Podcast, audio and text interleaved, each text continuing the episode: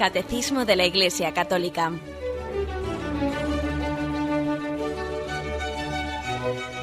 Un programa dirigido por Monseñor José Ignacio Munilla, Obispo de San Sebastián.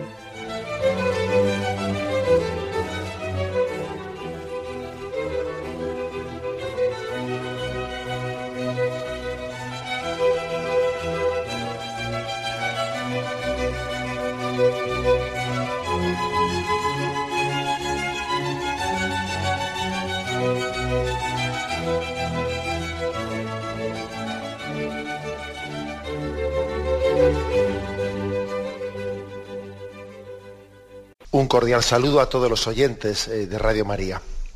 Un día más, con la gracia del Señor, proseguimos el comentario del Catecismo de nuestra Madre la Iglesia. Dentro de la explicación del sacramento de la Eucaristía en la que nos encontramos, estamos dentro de una parte, un apartado que habla de, del desarrollo de la celebración, va explicitando el sentido de las distintas partes de la liturgia de la Eucaristía y en concreto hoy nos eh, adentramos en el punto 1353.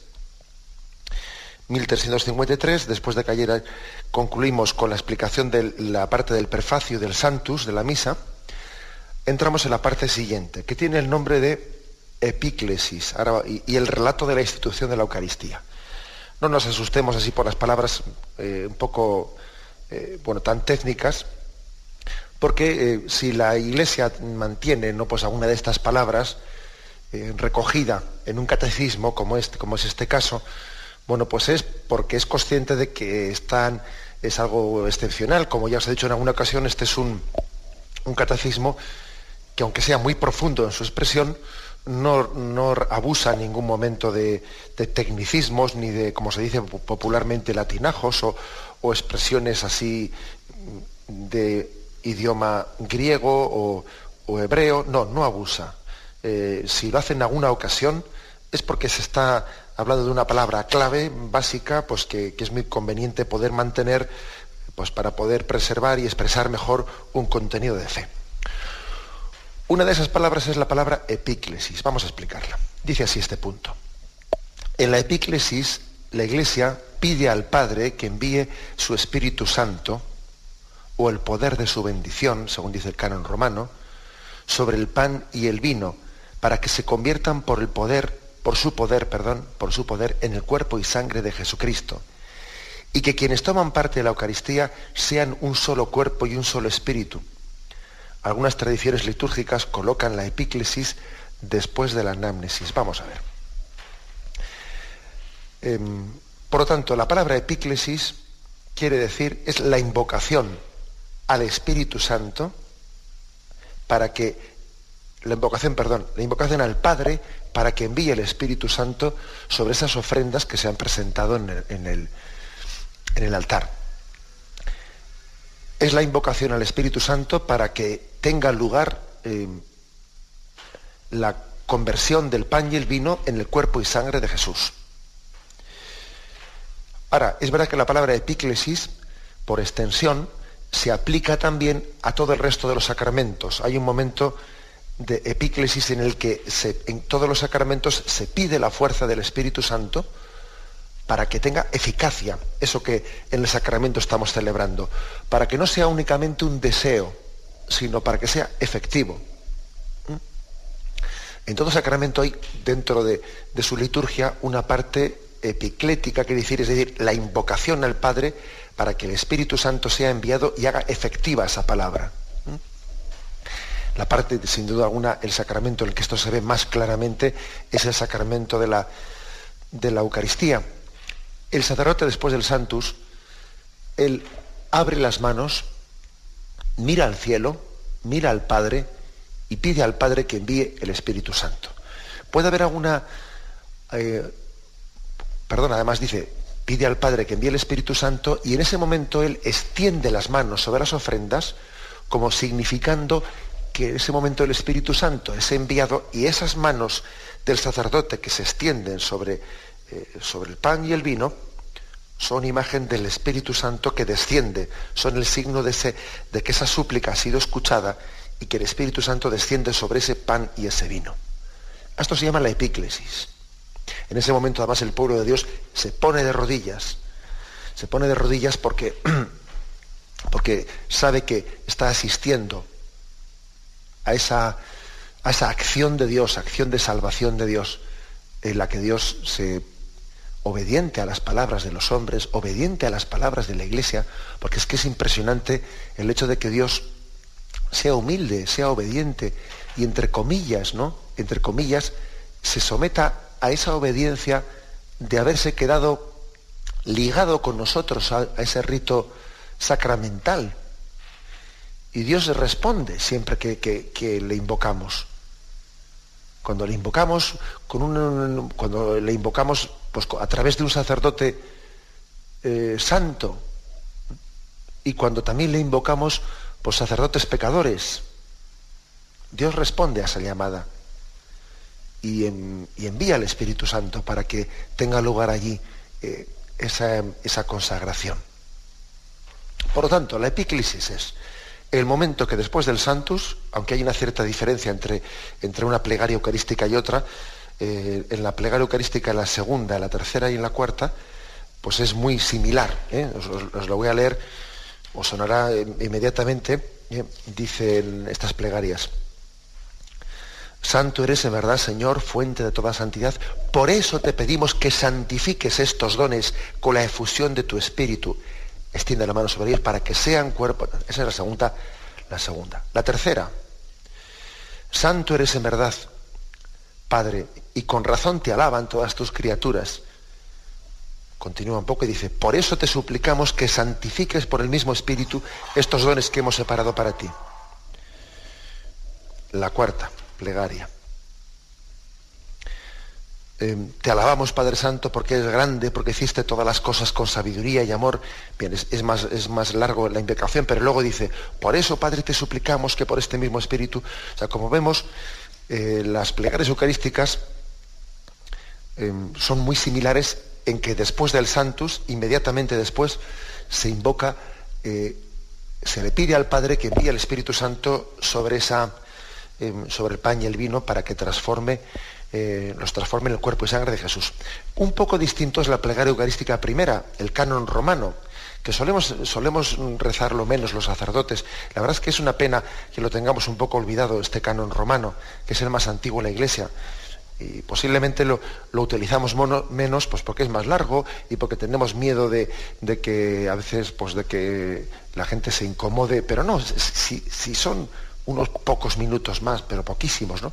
Sería hermoso que también utilizásemos con más frecuencia eh, la plegaria eucarística primera, que es la más antigua.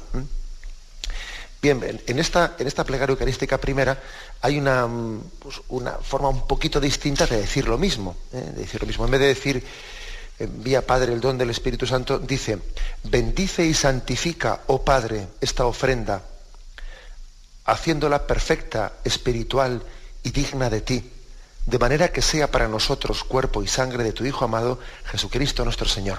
¿eh? Dicen estas palabras después de que el sacerdote ha extendido sus manos sobre, eh, sobre el pan y el vino y dice, bendice y santifica, haciéndola perfecta espiritual. Se está hablando, por lo tanto, de la, de la transustanciación del pan y el vino en el cuerpo y sangre de Jesús en estos términos. Bien, por lo tanto, las palabras son muy similares eh, en una plegaria eucarística o en la otra. Son muy similares. Ahora, aquí lo importante, importante eh, es el contenido. El contenido, pues es sin la fuerza del Espíritu Santo, sin la fuerza del Espíritu Santo, los sacramentos eh, no tienen esa fuerza de realización. Es decir, la Iglesia eh, no puede realizar un sacramento solamente con recordarlo, solamente con, con quererlo. No, hace falta una intervención directa, una intervención del, del, Dios Altísimo.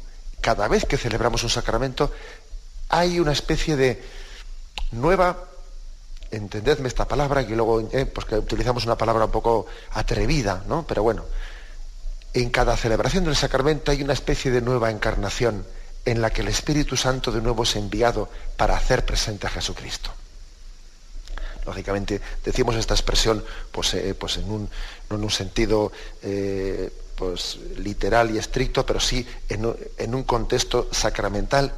En verdad se puede decir que en cada celebración del sacramento, de nuevo el Padre envía al Espíritu Santo para hacer presente a Cristo entre nosotros por un medio sacramental. Es como si estuviésemos asistiendo en ese momento, de nuevo, al misterio de la encarnación. Fijaros lo que es el momento de la encarnación en, en el que María, María está recibiendo el don del Espíritu Santo, que ha sido enviado por el Padre al seno virginal de María y que por su acción y por su poder forma en su seno a Jesucristo. Pues bien, María es la imagen de la Iglesia y una vez más la Iglesia eh, recibe también enviado por el Padre, el Espíritu Santo, para que en su seno, en el seno, en su seno, en los, en los sacramentos, a través de los sacramentos, vuelva a hacer presente a Jesucristo. La epíclesis, pues, no es casualidad que nos pongamos de rodillas en ese momento. Nos ponemos de rodillas en ese momento porque barruntamos, porque, porque tenemos conciencia de que se va a hacer presente Dios, que es un nuevo misterio de encarnación, y adoramos, como si estuviésemos en Nazaret presentes en el momento de, la anunciación del ángel a María. Con esa unción nos ponemos ahí de rodillas y, barruntamos el misterio de, esa presencia de Dios. También hay otro, otro pasaje ¿no? de la historia de la salvación al que, al que conviene hacer referencia, ¿no? nos ayudaría a hacer referencia para entender pues, eh, lo sagrado de este momento de la epíclesis. Me refiero al comienzo del Génesis, ¿eh? donde dice el relato de la creación, Génesis 1, versículo 1. En el principio creó Dios los cielos y la tierra. La tierra era caos y confusión y oscuridad por encima del abismo.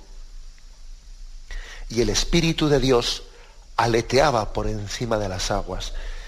Ese Espíritu de Dios que, se cernía sobre las... ahí se describe, por lo tanto, la creación del mundo como partiendo de, la nada, del caos, de la confusión. ¿Eh? La, nada y el caos y la confusión, pues viene a ser lo mismo para el autor, el autor del libro bíblico.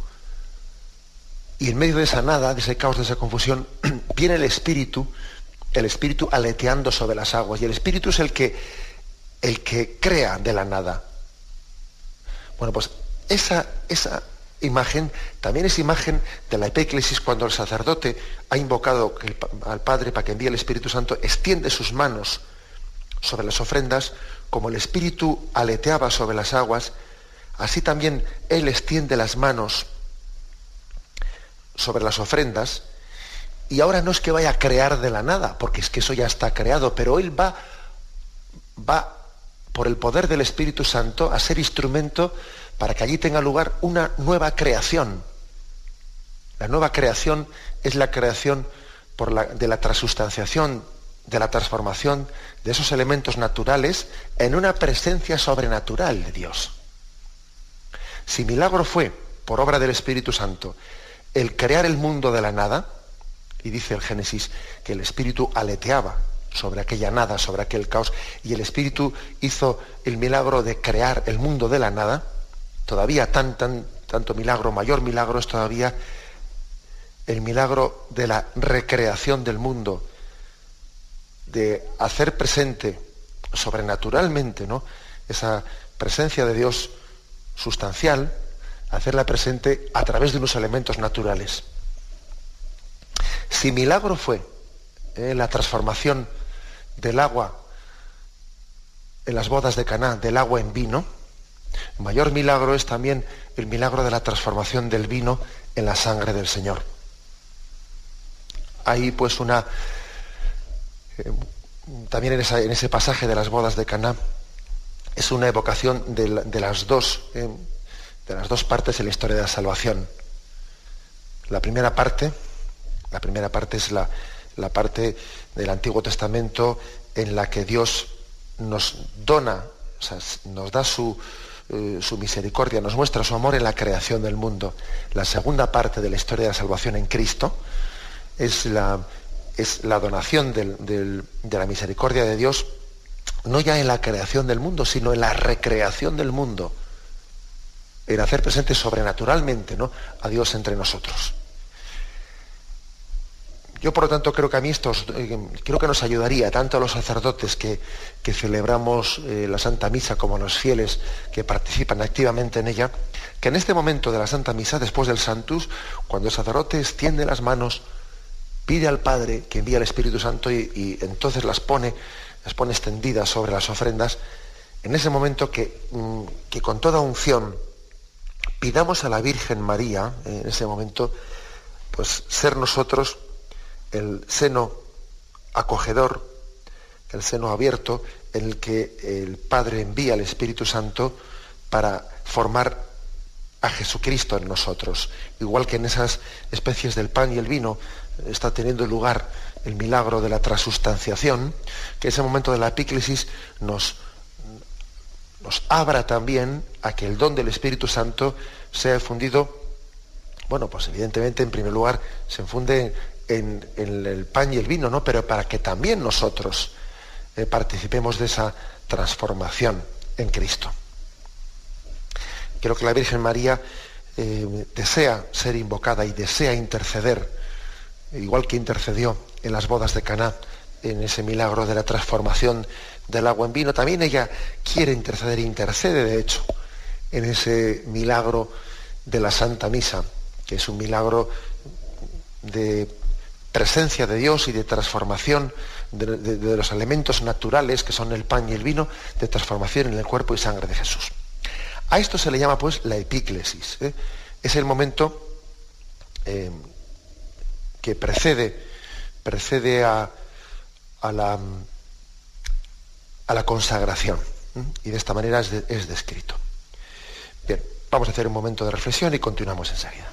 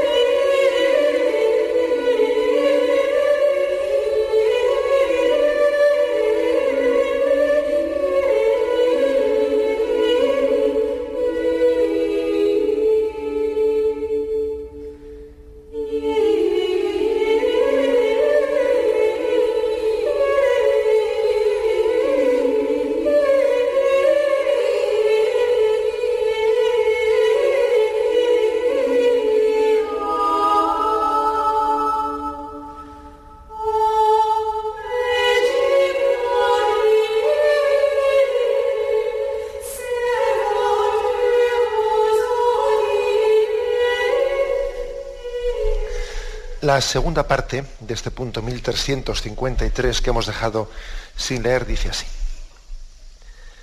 En el relato de la institución, la fuerza de las palabras y de la acción de Cristo y el poder del Espíritu Santo hacen sacramentalmente presentes bajo las especies del pan y de vino su cuerpo y su sangre, su sacrificio ofrecido en la cruz de una vez para siempre. Por lo tanto, la epíclesis está directamente unida al relato de la institución, ¿eh? porque después de que se ha invocado, se le ha pedido al Padre que envíe el Espíritu Santo sobre esas ofrendas y después de haber extendido las manos sobre ella como signo de que el Espíritu Santo desciende sobre ellas, el sacerdote toma en su mano el pan y pronuncia las palabras del relato de la institución. Son dos, dos nosotros aquí, claro, pues le llamamos epíclesis y luego relato de la institución, ¿de acuerdo? Pero démonos cuenta de que todo está unido, ¿eh? que nosotros no podemos meter un bisturí y pararnos en, estas palabras sin continuar a las segundas. Este es el momento eh, pues, en el que dice aquí que tiene lugar eh, esa presencia, esa transformación, esa que nosotros hemos llamado transustanciación, como forma de, también de, expresión de, de, qué es ese acontecimiento que tiene lugar allí, ¿no? Transustanciación que quiere decir que aunque las especies del pan y del vino, eh, aunque los accidentes ¿no? del pan y del vino allí permanezcan, sin embargo el milagro consiste en que la sustancia eh, no es la del pan, no es la del vino, sino que es la del cuerpo y la sangre del Señor. Bueno, por la acción de Cristo y por el poder del Espíritu Santo. Se hace sacramentalmente presente. Bueno, una alguna referencia. Fijémonos que los relatos de la institución de la Eucaristía, pues Mateo 26, Marcos 14, Lucas 22, también la primera carta de los Corintios, capítulo 11, etcétera, están todos recogidos y, evidentemente están hablando del mismo relato, el mismo relato de la institución en el que fue pronunciado por Jesucristo y el que la Iglesia con un esmero tremendo eh, ha cuidado esas palabras, las ha, cuidado como oro en paño, envuelto en paño, eh, sin atreverse lógicamente a cambiar las palabras de la, consagración. ¿eh? La Iglesia no, por supuesto, no se atreve a cambiar, ni añadir, ni a quitar esas palabras que parece que el sacerdote se esfuerza en pronunciarlas todavía con más detalle, las procura vocalizar con más fuerza, cayendo en cuenta que está Em, él en ese momento, nunca como en ese momento el sacerdote actúa en, persona de Cristo, eh, como cuando pronuncia las palabras de la consagración. Especialmente un sacerdote, fijaros, le, impacta cuando celebra la, Santa Misa, eh, le impacta a un sacerdote el hecho de que él coge en sus manos, coge el, pan y en ese momento, después de que él ha dicho, tomó en sus manos, lo, entregó, tomó pan, dándote gracias, lo partió, lo dio a sus discípulos, diciendo, tomad y comed, esto es mi cuerpo. En ese momento el sacerdote pasa a hablar eh, en primera persona. Su identificación con Cristo es tan grande que él dice, tomad y comed, esto es mi cuerpo. Y está claro que no es el cuerpo de José Ignacio, ni de Pedro, ni de Antonio. No, es el cuerpo de Cristo. Llega a hablar en primera persona el sacerdote como si él fuese Cristo siendo así que estaba hablando de la, del cambio del pan, la, transformación del pan y el vino en el cuerpo y sangre de Jesús, no en el cuerpo y sangre del sacerdote mismo, por supuesto. ¿eh? Es, es, el máximo momento de identificación con Jesucristo. Tomad y comed porque esto es mi cuerpo, mi cuerpo, ¿eh? hablando en primera persona.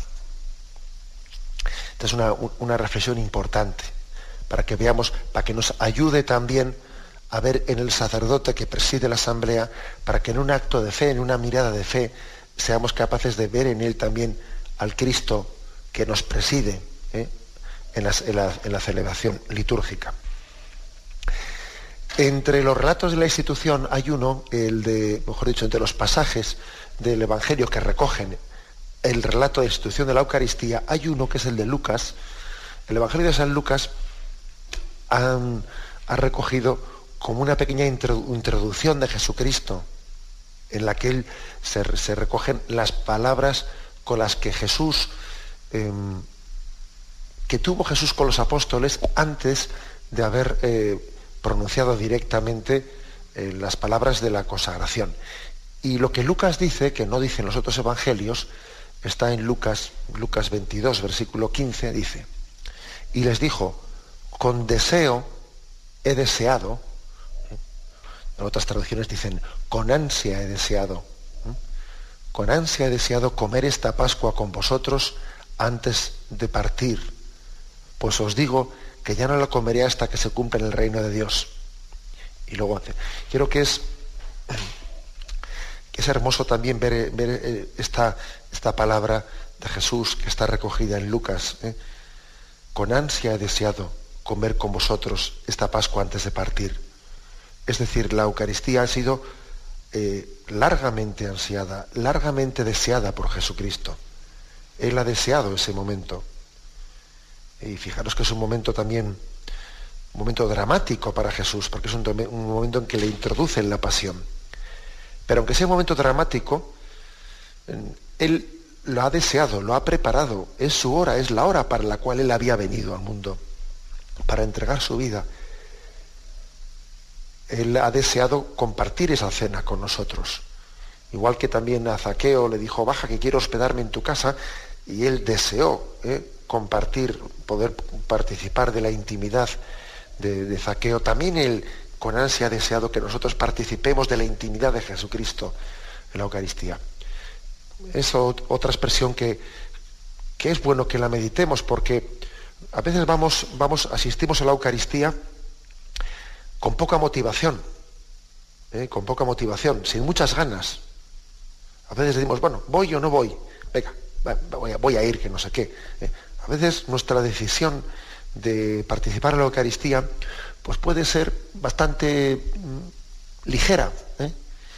Y en medio de esa decisión de ligereza última hora, bueno, hace mal tiempo, hace buen tiempo, bueno, ya aguantar un poco, a total si luego igual me viene bien, porque de paso también luego hago unas compras y igual veo a algún amigo que vaya por allí a la Eucaristía. O sea, a veces tenemos que reconocer que podemos asistir a la Eucaristía, eh, por supuesto, la, hacemos con fe, ¿no? Pero es verdad que también que las circunstancias externas que nos, mm, vamos, nos, nos inclinen por asistir pues, un día a la Santa Misa, especialmente los días de labor. Las circunstancias, o sea, los motivos por que nos pueden inclinar son motivos bastante, bastante superficiales. Bueno, pues me viene bien, no, ando mal de tiempo, yo qué sé, ¿no? Y sin embargo, en esa especie de motivación un poco superficial, se nos puede pasar por alto el que Jesús estaba eh, con profundidad esperando ese momento con ansia he deseado comer esta Pascua con vosotros. Jesús ha deseado largamente, profundamente ese encuentro personal con nosotros. La Eucaristía es un encuentro personal con Cristo en el que Él sale a tu encuentro. Y ese momento para Jesús no ha sido casual, no ha sido puntual, no, no, ha sido largamente preparado. Jesús sale a tu encuentro y, esto nos tiene que ayudar, ¿no? Que nuestras Eucaristías pues no sean triviales, no sean, bueno, pues pasaba por aquí y he dicho que me queda un rato, voy a entrar. O sea, eh, no, tenemos que, caer en cuenta que por encima o por debajo, como queramos decir, ¿no? De esas circunstancias que nos, eh, que nos inclinan o, nos toman, nos hacen tomar la decisión de ir a misa, hay un deseo de Cristo de encontrarse con nosotros. Con deseo he deseado comer esta Pascua con vosotros. En este nos ayuda el, eh, este episodio de este, este, pasaje de Lucas 22. También esto ha sido recogido en el canon cuarto, en la plegaria eucarística cuarta. También se, remarca mucho, eh, se remarca esta preparación, este deseo, eh, este deseo de Cristo de, encontrarse con, con nosotros. Bien, eh, quizás antes de pasar con el punto siguiente, para que ya pasemos al 1354, vamos a hacer un momento, un, alto en el camino y eh, a la vuelta pues pasamos ya de punto.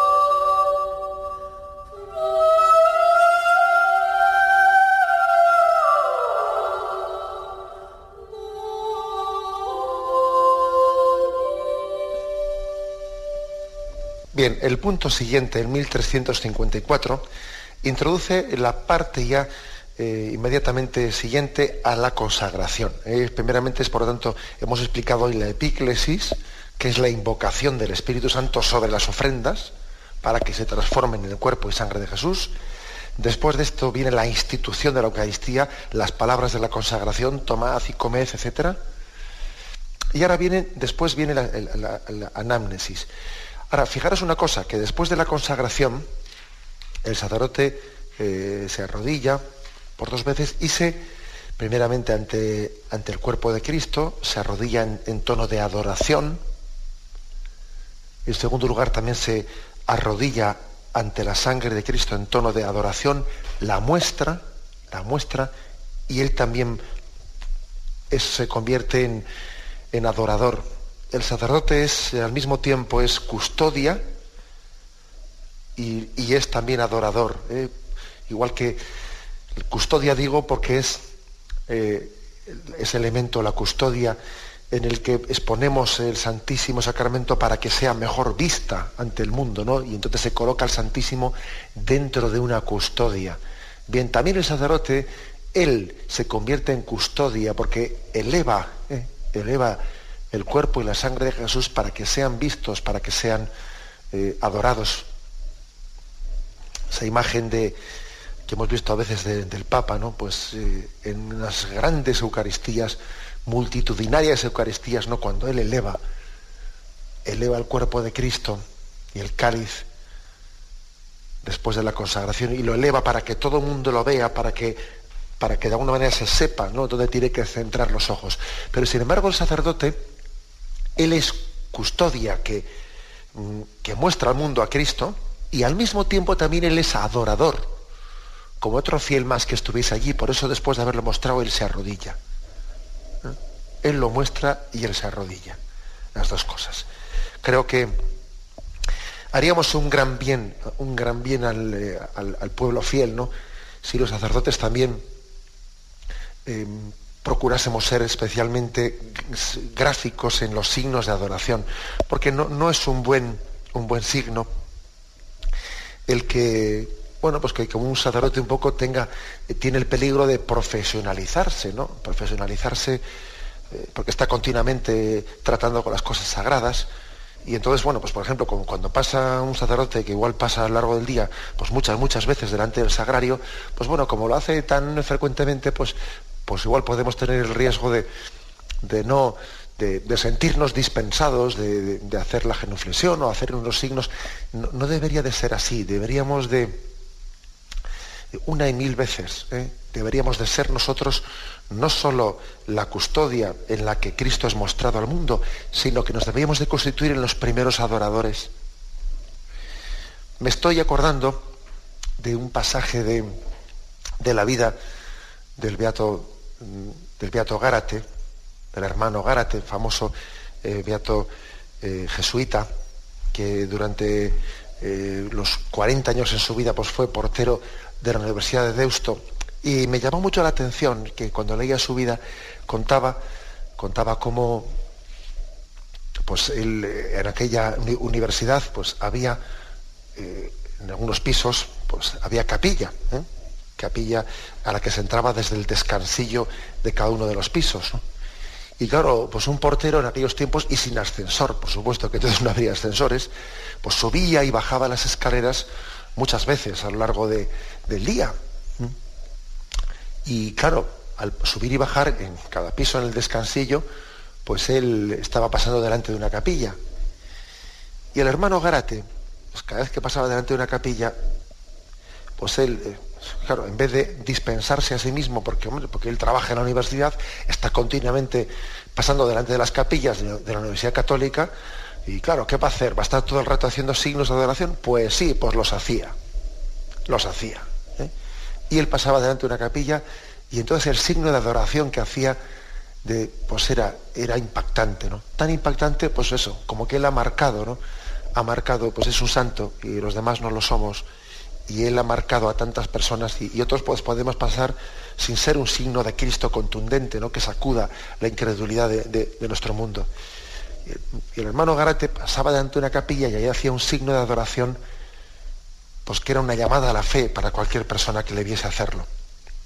O sea que también esa, esa mostración y esa adoración que hacemos después de la consagración, qué hermosa es que la hagamos eh, con todo, haciendo un acto de fe profundo.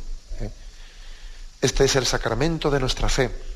Anunciamos tu muerte, proclamamos tu resurrección. Eh, ven, Señor Jesús. Por lo tanto, aquí se está recordando que la Eucaristía es la actualización, la actualización sacramental de la muerte y resurrección de Jesucristo. Es hacer presente este cuerpo y sangre de Cristo el sacrificio de Cristo está siempre acompañándonos en la, celebración eucarística. Por eso también ese pasaje que hemos dicho antes de Lucas, ¿no? Con ansia he deseado comer con vosotros em, esta Pascua. Y os digo que no, ya no la volveré a comer hasta que se cumpla en el, se cumpla en el reino de Dios. Eh, Jesús tiene conciencia de que viene, de que la, institución de la Eucaristía le está introduciendo en la pasión. Bien, por lo tanto, eh, aspecto que quería, antes de pasar página, en el que quisiera insistir, eh, ese marco en el que la liturgia eh, está proclamando, haciendo público ante el mundo, que ahí ha tenido lugar pues un hecho salvífico, sacramental, por el que Cristo se ha hecho presente, es importante que lo solemnicemos. A veces la Iglesia también nos invita a cantarlo. Este es el sacramento de nuestra fe y se canta solemnemente, ¿no? Anunciamos tu muerte, proclamamos tu resurrección, ven Señor Jesús. Y fijaros bien que en esta invocación se termina diciendo, ven Señor Jesús, es decir, después de esto ya, ya solo nos queda tu llegada gloriosa. ¿Eh? Después de la venida de Cristo tan fuerte y tan potente en la Eucaristía, ya no cabe desear ya otra cosa más que la venida en gloria de Cristo. Cristo viene en la Eucaristía y vendrá al fin de los tiempos. Por eso, vivir bien la Eucaristía, pues es, claro, pues preparar la llegada de Cristo en todas sus consecuencias, ¿no? La otra, la otra invocación, hay tres invocaciones para poder eh, elegir, ¿no? La segunda es, la primera es, este es el sacramento de nuestra fe. La segunda, aclamad el misterio de la redención. y el pueblo responde, cada vez que comemos de este pan y bebemos de este cáliz, anunciamos la muerte del Señor hasta que vuelva. De nuevo, por lo tanto, em, una, referencia a que la Eucaristía es la preparación. ¿eh? Estamos preparando la, llegada en gloria de Cristo hasta que vuelva. Por eso esto también nos recuerda aquellas palabras de, de Lucas que hemos dicho, en las que Jesús dijo, os aseguro, con deseo deseado comer esta Pascua con vosotros antes de sufrir, pero os digo que ya no la comeré hasta que se cumpla en el reino de Dios. Es decir, la Eucaristía, Cristo la celebró con nosotros y la próxima vez que venga a celebrarla será ya en gloria. Será en gloria. Por eso dice aquí, cada vez que comemos de este pan y bebemos del cáliz, anunciamos la muerte del Señor hasta que vuelvas. Anunciamos tu muerte, Jesús, hasta que vuelvas.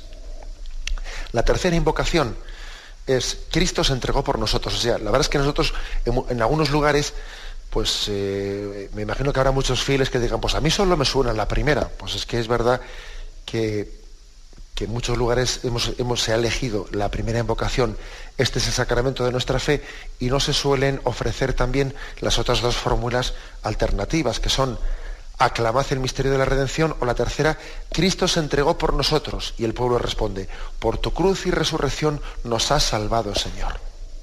¿Mm? es también la participación, la participación del pueblo en, la consagración. ¿eh?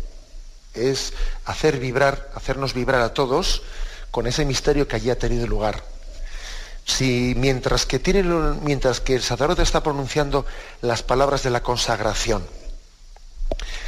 eh, mientras que eh, está teniendo lugar ese momento que el fiel está de rodillas, está asistiendo en un profundo recogimiento, ¿no?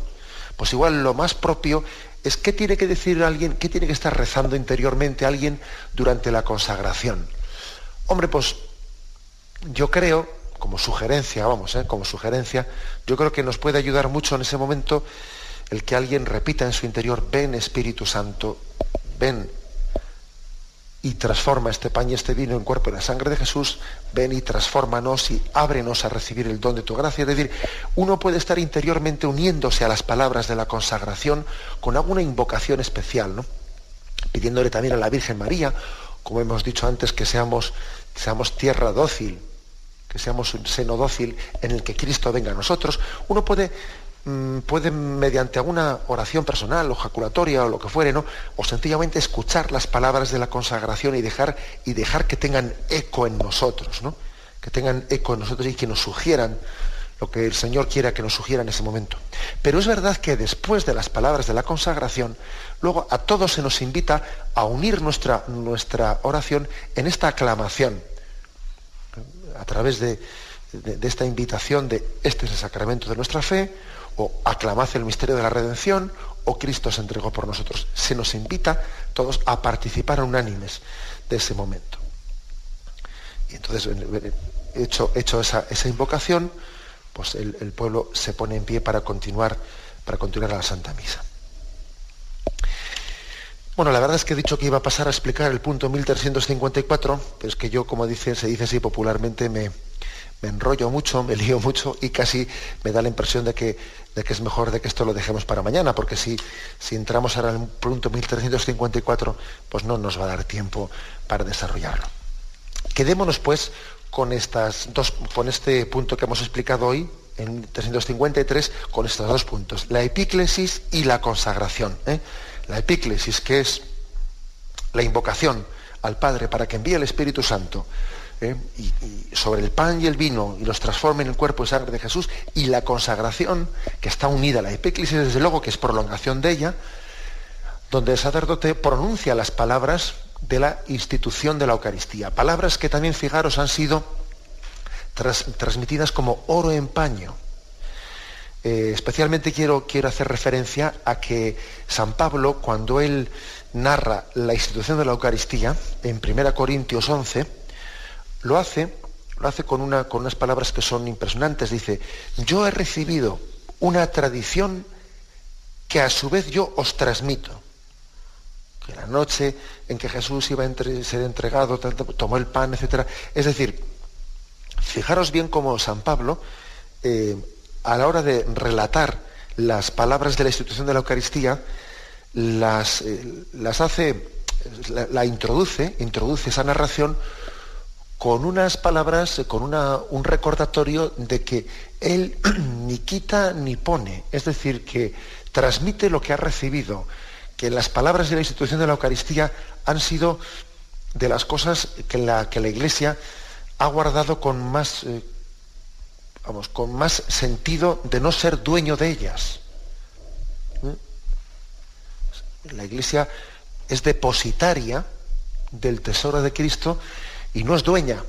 Porque uno cuando es dueño, pues hace y deshace, ¿eh? coge y cambia. Quite esto, pone a su capricho. ¿no? no, la iglesia no es dueña. La iglesia es depositaria de la palabra de Cristo. Por eso dice San Pablo, yo he recibido una tradición que a su vez yo os transmito. Que Jesús tomó el pan y dijo, tomad y comed. estamos hablando aquí de, de que la iglesia tiene una clara conciencia, una clara conciencia de haber sido, de ser un instrumento de Jesús, pues para celebrar sus sacramentos, sacramentos instituidos por Cristo, no por la Iglesia, que la Iglesia no se saca de la manga los sacramentos como, como el mago se saca de la chistera al conejo, que no, que sencillamente los recibe de Cristo y los celebra con una unción y con un respeto y con un sentido también de cuidar con la liturgia y cuidar a través de las normas litúrgicas un misterio que no le pertenece. ¿eh? Sea, que, es un don de Dios puesto en manos de la Iglesia. Y la liturgia, el cuidado de la liturgia, lo que hace es caer en cuenta de esto, ¿no? de caer en cuenta de decir, eh, aquí hay un don, un don que me trasciende y yo lo cuido como oro en paño que nos despedimos con la bendición de Dios Todopoderoso. Padre, Hijo y Espíritu Santo descienda sobre vosotros. Alabado sea Jesucristo.